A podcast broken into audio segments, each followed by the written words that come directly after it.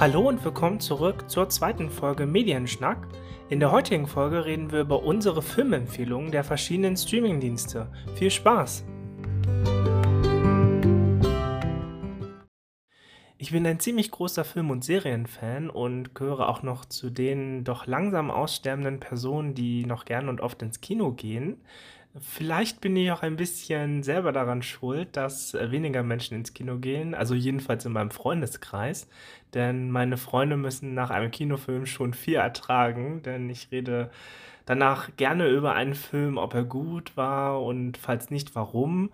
Aber ich bin immer wieder froh, dass die meisten meiner Freunde es auf sich nehmen und trotzdem noch mit mir ins Kino gehen. Also an dieser Stelle einmal einen vielen lieben Dank. Beginnen möchte ich aber mit einer kleinen Info. Und zwar, da die Kinos ja geschlossen sind, bieten jetzt einige Streamingdienste neue Kinofilme zum Verleihen an. Einer dieser Filme ist zum Beispiel der Psychothriller Der Unsichtbare. Die Preise finde ich allerdings sehr happig, wenn man sich einen dieser Filme ausleihen möchte. Aber wer das jetzt tun möchte, hat jetzt die Gelegenheit dazu. Nun komme ich aber mal zu meinem ersten Filmtipp auf meiner Liste, und zwar dem Film Parasite. Der Film handelt von einer Familie aus armen Verhältnissen, die in einem vornehmen Haushalt anheuern und sich dort einnisten und mehr möchte ich auch gar nicht zu der Geschichte sagen, weil jeder diesen Film einfach selber erleben muss. Gehört für mich auf jeden Fall zu den besten Filmen, den ich seit langem gesehen habe und hat den Oscar als besten Film auch wirklich mehr als verdient. Er sorgt auf jeden Fall für viel Gesprächsstoff und äh, seit kurzem ist der Film auch bei den verschiedenen Streaming-Anbietern verfügbar. Ich möchte euch auf jeden Fall diesen Film ans Herz legen. Es lohnt sich wirklich. Der nächste Film auf meiner Liste ist der Film Arrival.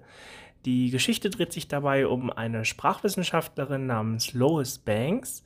Sie soll einen Erstkontakt herstellen, um Antworten zu finden, denn ansonsten droht ein globaler Krieg.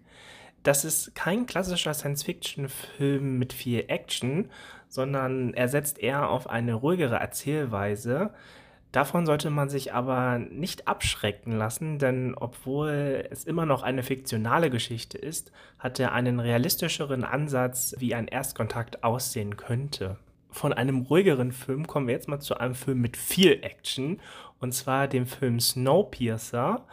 Dieser Film spielt in naher Zukunft auf der Erde, auf der wieder eine Eiszeit herrscht. Die Menschen suchten daher Schutz in einem speziellen Zug, der die Erde umfährt.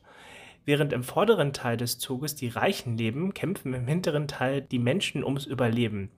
Ist ein sehr actionreicher, aber auch gesellschaftskritischer Film und gehört zu einem meiner liebsten Actionfilme. Der nächste Film auf meiner Liste ist, glaube ich, kein Geheimtipp und wird den meisten auch was sagen. Und zwar der Film Chihiros Reise ins Zauberland.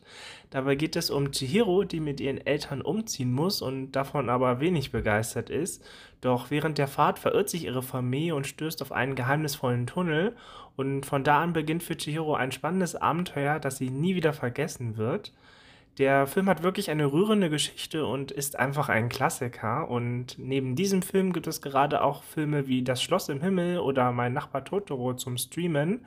Also, falls du deine Kindheitserinnerungen mal wieder auffrischen möchtest oder du die Filme noch gar nicht kennst, dann kann ich dir die Filme wirklich nur ans Herz legen. Und dann kommen wir auch schon zu meinem letzten Film auf meiner Liste, und zwar der Film Der Gigant aus dem All.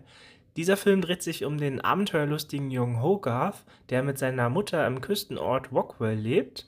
Als ein Fischer von einer angeblichen Alien-Invasion berichtet, möchte Hogarth der Sache auf den Grund gehen und macht eine große Entdeckung.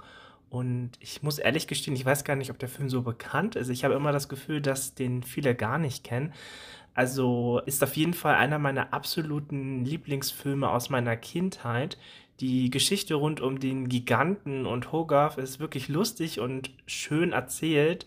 Wer Filme wie Wally mag, wird diesen hier auch wirklich toll finden. Und jetzt schalten wir zu meiner Kollegin Pauline Machlit aus ihrem Zuhause in Sachsen-Anhalt. Pauline, schön, dass du wieder mit dabei bist. Vielen Dank, Danny, für die charmante Überleitung.